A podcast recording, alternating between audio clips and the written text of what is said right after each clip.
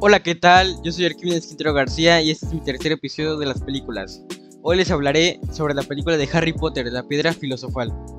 Para empezar, el guion fue redactado por el estadounidense Steve Kloves, quien concluyó que su labor había sido ardua. Kloves asegura que haberse sentido nervioso la primera vez que se encontró con Rowling, pues no quería que ella pensara en una posible mala adaptación. El reparto estuvo integrado por Daniel Radcliffe, Rupert Grint, Emma Watson, Richard Harris, Maggie Smith, Robbie Coltrane, Adam Rickman e Ian Hart. Los efectos especiales corrieron a cargo principalmente de Sony, de Sony Pictures Imageworks e Industrial Light and Magic, y se incluyeron más de 600 tomas con efectos generados por computadoras, para las cuales fueron contratadas varias empresas especializadas. A ver, ¿cómo empezó la película y en qué año? La concepción de Harry Potter y la piedra filosofal comenzó en 1997, cuando el productor británico David Heyman buscaba en Hollywood un libro infantil que pudiera servir de inspiración para una película exitosa. Poco después su compañía, su Heyday Films le sugeriría La Piedra Filosofal, proyecto que Heyman presentaría a Warner Bros. Así en 1999 Rowling vendió los derechos fílmicos de los primeros cuatro libros de la serie por menos de 2 millones de dólares. A ver, la película es de género de fantasía, aventuras, para cualquier tipo de edades y tiene una duración de 152 minutos. Los personajes de esta grandiosa película está Harry Potter, él es el protagonista, un niño que perdió a sus padres y que tiene que vivir con sus malvados tíos, quienes durante 11 años le hacen creer que sus padres fallecieron en un accidente automovilístico. Harry Potter entra a la escuela de magia y hechicería de Hogwarts. Lord Voldemort es el asesino de los padres de Harry, estudió en Hogwarts y pertenecía a la casa de Slytherin, quiere cobrar venganza con Harry por haberlo derrotado. Su principal misión es apoderarse con la piedra filosofal. Para obtener la vida eterna, para cumplirlo, se apodera del cuerpo del profesor Quirrell. Es vencido por Harry y Dumbledore. Ronald Weasley. Él es el mejor amigo de Harry. Proviene de una larga familia de magos que han ido a la escuela de Hogwarts y a la casa de Gryffindor. Hermione Granger. Es la amiga de, de Harry, muy inteligente debido a su esfuerzo por destruir. Hija de muggles, personas que no pertenecen al mundo de la magia. Para ella fue un milagro que le llegara la carta que le aceptaría en la escuela de magia y hechicería de Hogwarts. Hagrid es, una, es un gran amigo de Harry, fue expulsado de Hogwarts una vez fuera de la escuela, es contratado como el guardabosque de Hogwarts. Robusto, alto y peludo. Albus Dumbledore, director del colegio Hogwarts, considerado el mago más grande de los últimos tiempos.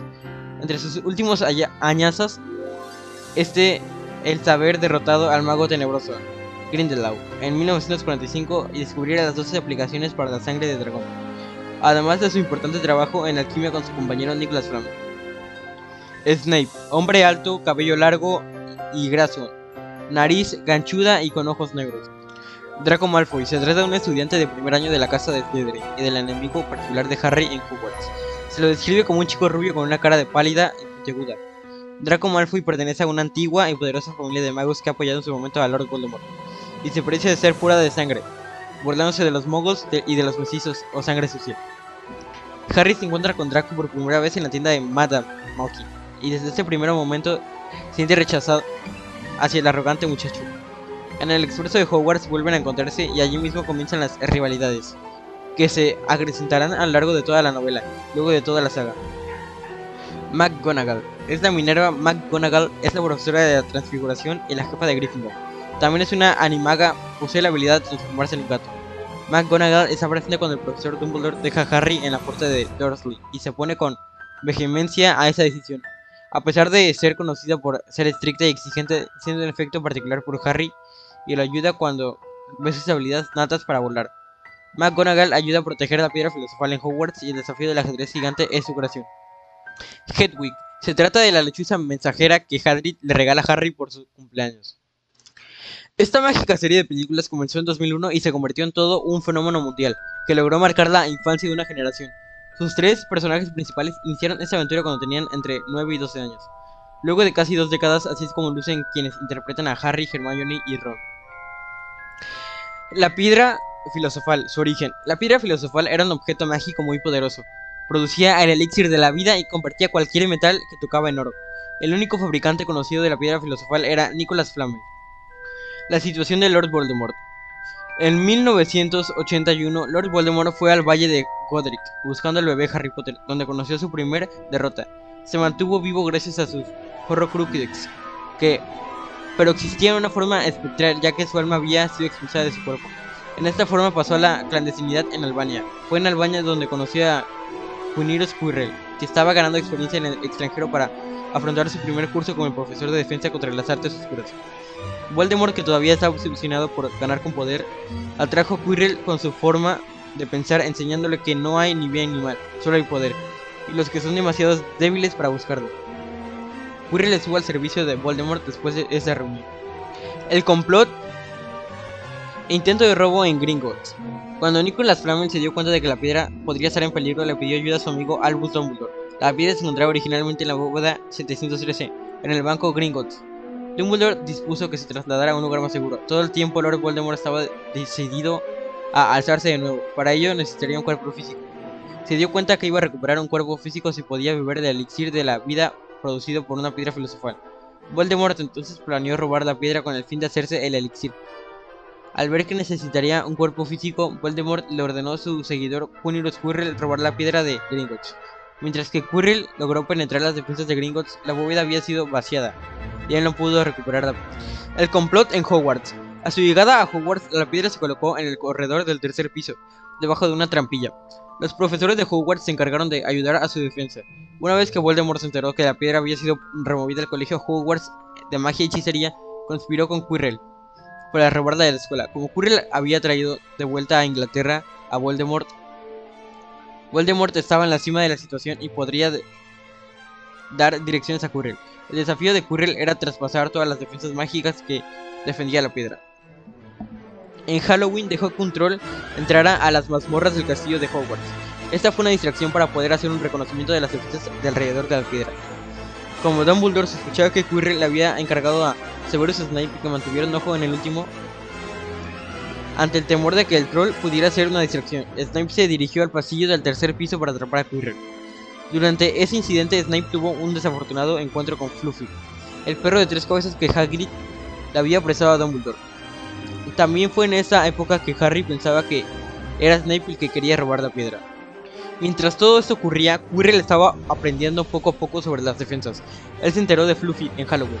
Durante los siguientes meses descubrió la mayor parte de las defensas de la piedra. Después del segundo partido de Quidditch de Gryffindor, Snape se reunió con Quirrell. Él le preguntó sin rodeos a Quirrell acerca de su progreso. Quirrell alegó ignorancia, pero Snape procedió a amenazarlo, diciendo que Quirrell debía averiguar mejor dónde estaban sus lealtades. Harry escuchó a escondidas esta conversación y sirvió para convencerlo de que Snape estaba tratando de robar la piedra. Quirrell llegó a un paso a robar la piedra a mediados de la primavera de 1992. Escondido bajo una capa se encontró con Hagrid en la cabeza de Purpo. Los dos bebieron y jugaron una partida de cartas. Quirrell perdió a propósito con el fin de darle a Hagrid un huevo dragón. Durante su conversación, Hagrid dejó escapar el secreto de cómo conseguir, de cómo conseguir ir más allá de Fluffy. Más tarde en el, año, Harry Potter y Hermione Granger fueron capturados fuera de la cama en la madrugada. Ellos habían estado ayudando a Hagrid con la liberación de Noberto el dragón. Fueron condenados a un castigo, y junto con Neville Longbottom y Draco Malfoy, partieron a sus con Argus Fletch para servir a sus detenciones. Hagrid los llevó profundamente en el bosque prohibido en busca de un unicornio herido. Harry y Malfoy no solo descubrieron el unicornio, sino que también vieron una figura que bebía su sangre. Después de hablar con el centauro Firenze, Harry propuso que la figura que estaba en el bosque era Lord Voldemort. Estaba bebiendo la sangre del unicornio con el fin de conseguir la vida. Este encuentro llevó a Harry, Hermione y Ron a creer que Snape estaba tratando de robar la piedra filosofal para Voldemort. El intento de robo. Se puede suponer que para el final del año escolar Quirrell había resuelto todas las defensas, ya que en el último día de exámenes envió un mensaje a Alfonso Dumbledore. Después de que Dumbledore había dejado la escuela, Quirrell fue a través de la trampilla. El trío en ese momento había llegado a la conclusión de que el profesor Snape iba a robar la piedra pronto.